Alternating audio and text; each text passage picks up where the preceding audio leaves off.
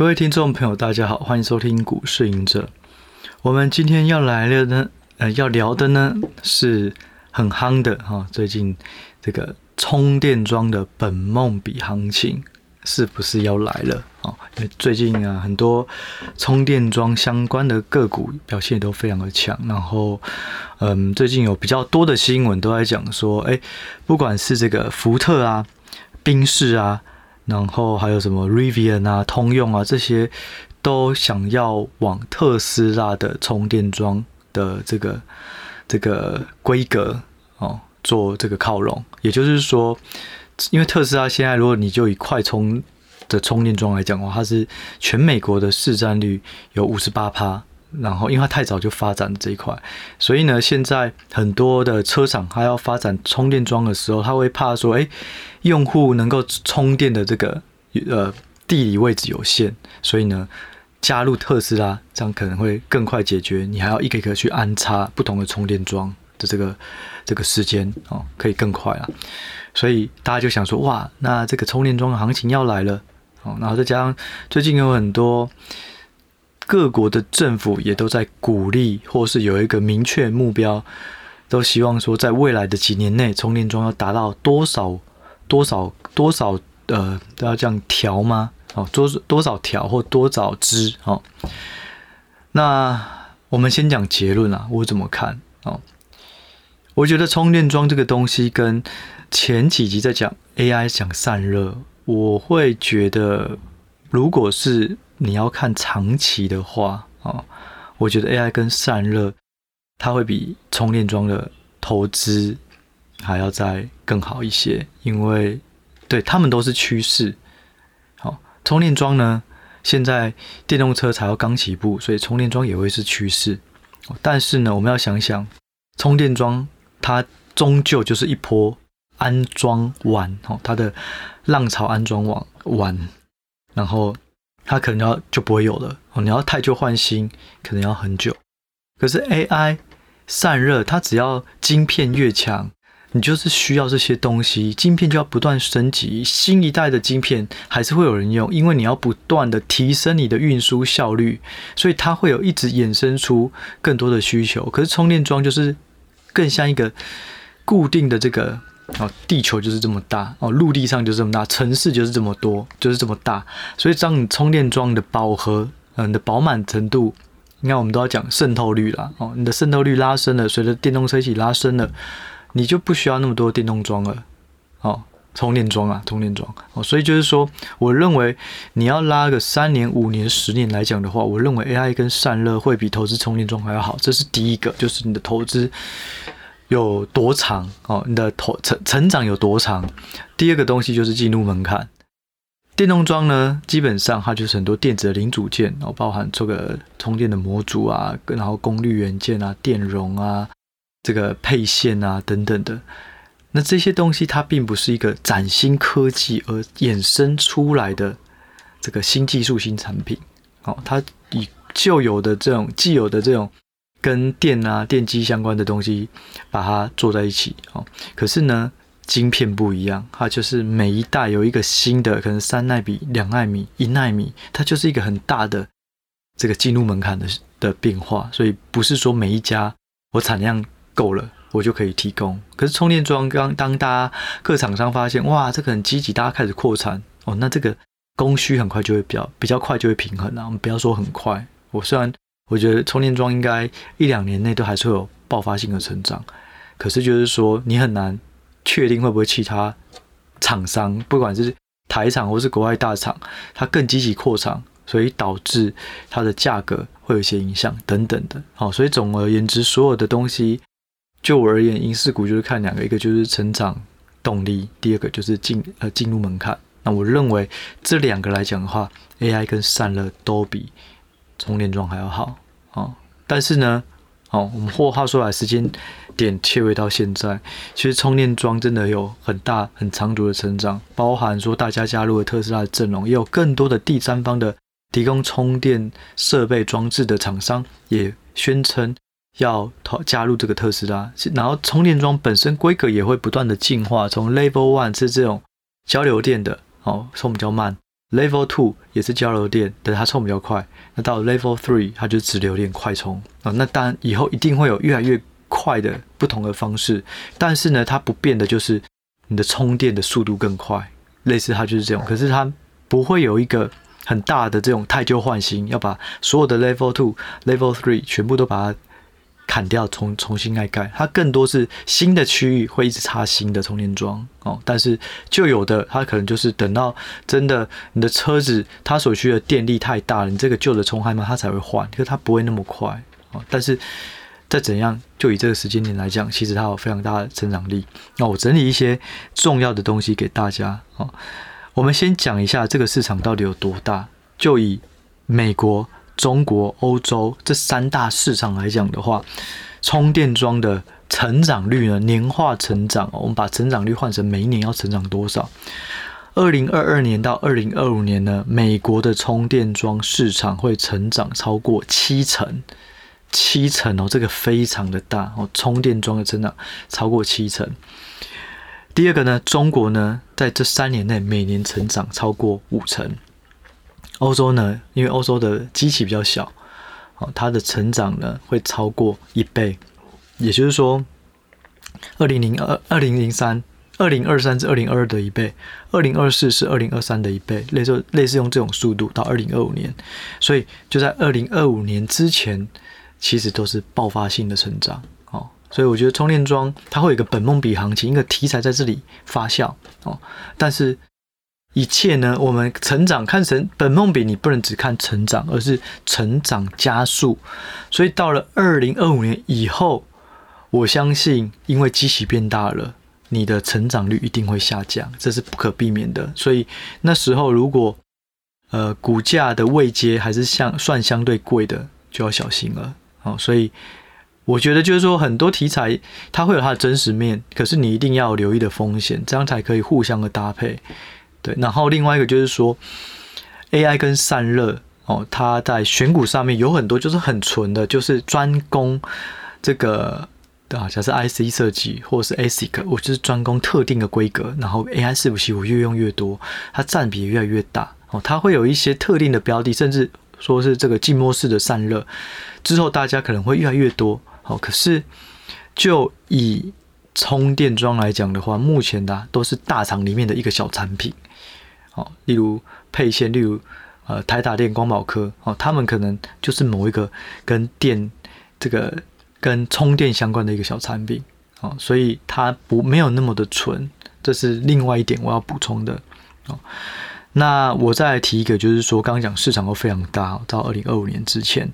那以目前来讲呢，市占率最高的就是特斯拉，以快充来讲哦，快充的话呢。北美总共有三点六万座快充哦，特斯拉就有二点一万座了，所以市占率接近六成。那全球呢，特斯拉也有四点五万座充电桩啊，美国有二点一万桩，呃，二点一万座，但是全球有四点五万，所以特斯拉真的就是非常布局非常的广，所以也导致更多的车厂有意愿直接跟特斯拉合作。那初期可能就是说在充电的这个。这个这个界面上面哦，这个插座上面会可以装特斯拉，之后可能就可以让车主直接用充这个特斯拉充电桩了哦。那特斯拉的这个在美国的充电桩哦，二点一万座，它是福特它所投资的充电的品牌的三倍的以上的数量，你就可以知道，哎，特斯拉远远高于其他厂商，所以我觉得。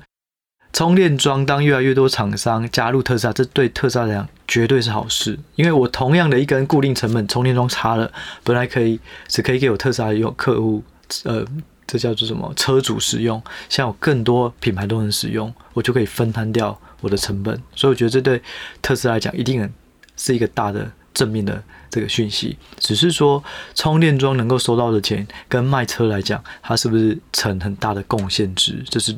值得讨论的哦，好，好，所以我们第一个讲这个市场很大，第二个这个特最大的是特斯拉哦，就以美国来讲，那再我们来讲，那如果是要选标的，到底要从哪里开始选？我们先讲一下，直流的充电桩哈，就是这种快充的，它最大的成本是来自于充电模组，就占了四成，充电枪跟线材呢占两成，然后其他外壳啊、主控板啊、电表就占比较少。所以呢，我们就从充电模组的这个四成来看啊，充电模组到底里面有哪些东西呢？其中呢，功率元件占充电模组的三十趴的成本。哦，那另外呢，电容跟电感差不多占二十趴。哦，所以我记得在二零一八年那时候 MLCC 出来的时候。就是大家国巨啊、华新科啊，然后日本有 Murata 啊，然后太阳诱电啊等等。那时候大家就除了在讲说手机会用到很多以外，其实另外一块就是说车用哦，一台车子是会会所要会使用到电容也提升了非常的多。那现在体现在充电桩也是如此啊，所以可以从这些标的去看哦。但是呢，就像我刚刚讲的，其实他们都是像电容啊，它不是只有用在车用，它什么都有。那车用只是一块，那。这个功率元件也是如此哦，很多的应用场景都有，可是车用也只是一块，所以呢，大家不会有一个非常蠢的，所以我帮大家找一下，到底这个营收到底谁占的最蠢？我觉得这件事情就跟 AI 跟散热一样，很多公司都到了二零二五年可能才占两成或两成不到，那这样的话，现在股价如果涨太多，你可能就要留意它有没有这个 AI 订单上修的空间。那如果没有，其实。好像就是你要看股价跟这个获利贡献是不是能够匹配啦。哦，好，那我们就直接说，现在来讲的呢，现在来讲的话呢，呃，大家所讲的台达电哦，充电窗、充电枪啊、充电桩啊这种，台达电其实就以它的贡献度来讲，可能占营收目前呢、啊，可能只有两趴。那康舒呢，大家有一个想象力，可是目前来讲，占比可能也只有两趴不到。那光宝科呢？哇，最近也是非常的强，大家也有这个想象题材，可是可能占它营收也是两趴不到。好，比较蠢的就是飞鸿，飞鸿可能有个十四趴，哦，但是其他其实都非常的低，因为大家之后要看的就是说，不管是台达电、光宝，然后飞鸿、康舒，他们的车用电子占营收比重有没有提高？如果有的话呢，就代表说，哎，充电桩。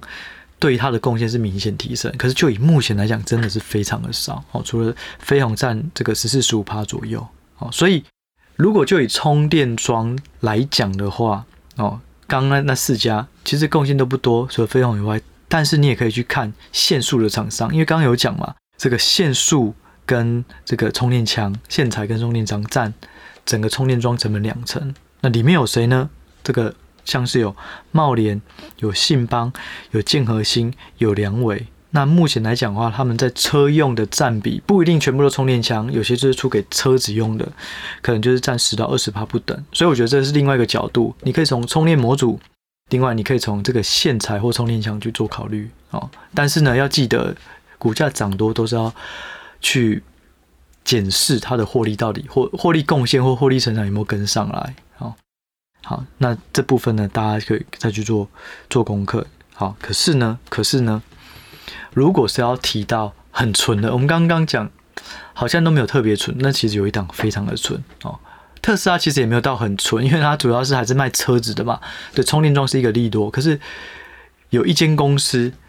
它就只有在做这个充电相关的、充电模组相关的，这家公司就叫做这个 Charge Point 哦，Charge Point。好，charge 就是充电，这个 charge，point 就是一个点，它的美股代号是 CHPT。好，但是呢，大家不要听到就马上下去买，还是要做研究。我只是说，要以纯度来讲的话，它很纯。那这家公司呢，它跟很多这种本梦米的公司都一样，它也没有赚钱，至今都还没有赚钱哦。那这家公司在做什么？它很酷，它就是把它的充电桩帮企业好去兜售。应该不是说这样讲更精准的，它是帮企业安装充电桩，所以呢，充电桩用多少电量，它跟它无关。我不会因为你这个充电桩大家都一直使用，充电比较多，所以我就按这个来去收费，不会。它是按照我插了几根的充电桩，我去去收你的钱。所以呢，它主要有两个，一个是硬体的收入。就是充电桩啊，这些硬体的东西。第二个就是软体跟服务哦，里面的软体的计算，或者是说我里面的一些呃提供额外的服务。那这个这个硬体的营收占八成，然后软体占两成。那整体来讲，它基本上就在做这一块。那它的市占率有多少呢？我们刚刚讲嘛，假设你是以这个快充来讲的话呢，它的市占率差不多是五十八趴。以 Tesla 来讲，哦，Tesla 的这个市场市占率在美国是五十八趴。可是 ChargePoint 呢，它最主要不是 Level Three 的直流快充，它做最主要做的是这个 Level Two 的这个交流的快充。那在这块，它在美国的市占率是五十二趴。好，我们补充一下哦，什么是 Level One、Level 到 Level Three？刚刚有稍微提到一下，我再讲一下，就是说 Level One 呢，最主要就是家用。那这个主要最主要是 AC 哦，就是交流电的，那它比较充比较慢。那再充快一点的交流电你，就是 Level Two，它就是家用跟公共场所都会有。那快充就是 Level Three。那所以快充 Level Three 来讲的话呢，Tesla 在美国的市占率是五十八趴。那 ChargePoint 呢，它是在 AC Level Two 哦，这一块在美国市占率是五十二趴。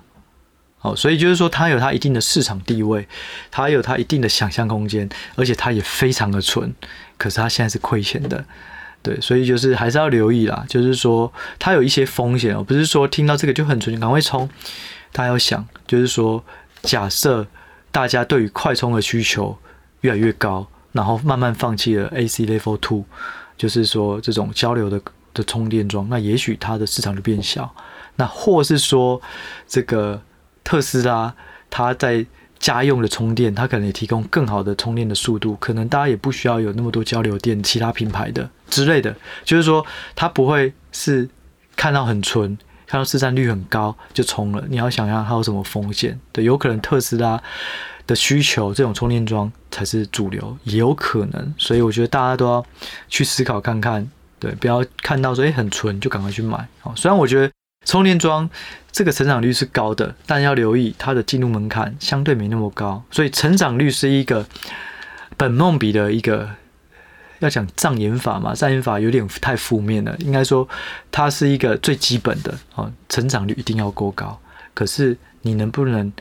赚到钱，要看它成长的后后呃续航力有多少。对，那就充电桩来讲的话，成长率跟进入门槛是一个考量点。我认为它都没有 AI 散热那么大，所以你可以赚，也许真的有兴趣，你就去赚个一小波，但是要记得要可能要落袋为安啊，要找机会落袋为安哦。好，那另外呢，最后来提一下，就是说什么时候，嗯，假设你有买充电桩了，个股或题材股，哦，那什么时候要卖？我觉得有两个比较实际上的重点哦。第一个就是当产能利用率下降的时候，你要想哦，那时候呃 MLCC 非常好的时候，国巨、华新科，我记得客户下单到拿到货，可能都要排队，可能接近一年。哦，那如果你是 MLCC 的设备，因为那时候 MLCC 的市场太好了，大家都去抢设备要扩厂。如果你是 MLCC 的设备，那时候你要排一年半哦，下单一年半后才能够拿到机台，才能够扩厂。所以呢，产能利用率非常重要。当产能利用率下滑了，大家等待客户等待时间变短了，那可能就是一个风险，或是扩厂本来要在哪里扩哪里扩，讲的非常的大，哎，突然变保守了。这个扩张的产能突然下降了，哦，那可能要小心，因为他可能可能这些公司的管理阶层可能看到一个市场的开始要出现停滞或是成长放缓哦。我跟你说，成长率呢对于本梦比来讲很重要，可是你不能只有成长，而是成长要加速，这个梦才可以继续吹下去哦。当你的这个成长开始减速了，大家就会开始去。做这个 profit taking 哈，就是获利了结，好，所以第一个，如果产能利用率下降，或是订单这个排队的时间变短，就要小心。第二个，当月营收的增速放缓了，哦，就要小心，哦，所谓的增速放缓，就像刚才讲，其实本梦比都看的都是加速度，不管是订单成长率，或是月营收都是如此，只要加速度放缓了，可能大家就先跑了。然后等到真的大家都不看这个成长率了，大家看的都是获利到底 EPS 是多少的时候，用本益比去看，而不是本梦比去看的时候，那时候股价也会下来。好，所以这就是我觉得股票很有趣的，当大家都会讲说，就是买在这个这个消息，然后当真的新闻出来的时候，都是卖点。好，有点类似这样啦。对，所以我想要最近比较热，就是充电桩啊、AI 啊散热，但是其实他们还是有不同的不同的层次哦，这些都是非常大的成长。那我认为充电桩这个市场更是比较急、比较快。可是它没有办法续航到很久，因为不会有所谓的汰换，很快就会有汰换潮，有新的需求不会，你一次建建满的渗透率拉满了，就会跟电动车一样，你电动车可能会有十年的好光景，例如从二零一八、二零一九，可能到二零快三零，那那时候电动车的饱和度就就已经越来越高了，那成长率就会下降。充电桩也是如此，因为他们就是配套措施。所以呢，你要想到的，我过去常会说电电动车是趋势，可是电动车当它的保有量、渗透率拉到一个位置以后，它也许成长率就变慢了。那这个趋势不一定就是好的。就以目前来看，对大家都会非常积极，所以这还是一个过程当中。可是当电动车饱和了，我觉得下一个延伸出去的就是自驾车，因为自驾车要做的东西是什么呢？它要做的就不是只是机械壳外表这种东西，它是要电脑的计算，要网络的通讯，然后它是要有更多的图资等等的，或是更多的 sensor 这种东西会是推进电动车这整个大趋势的下一个就是自驾车，所以我。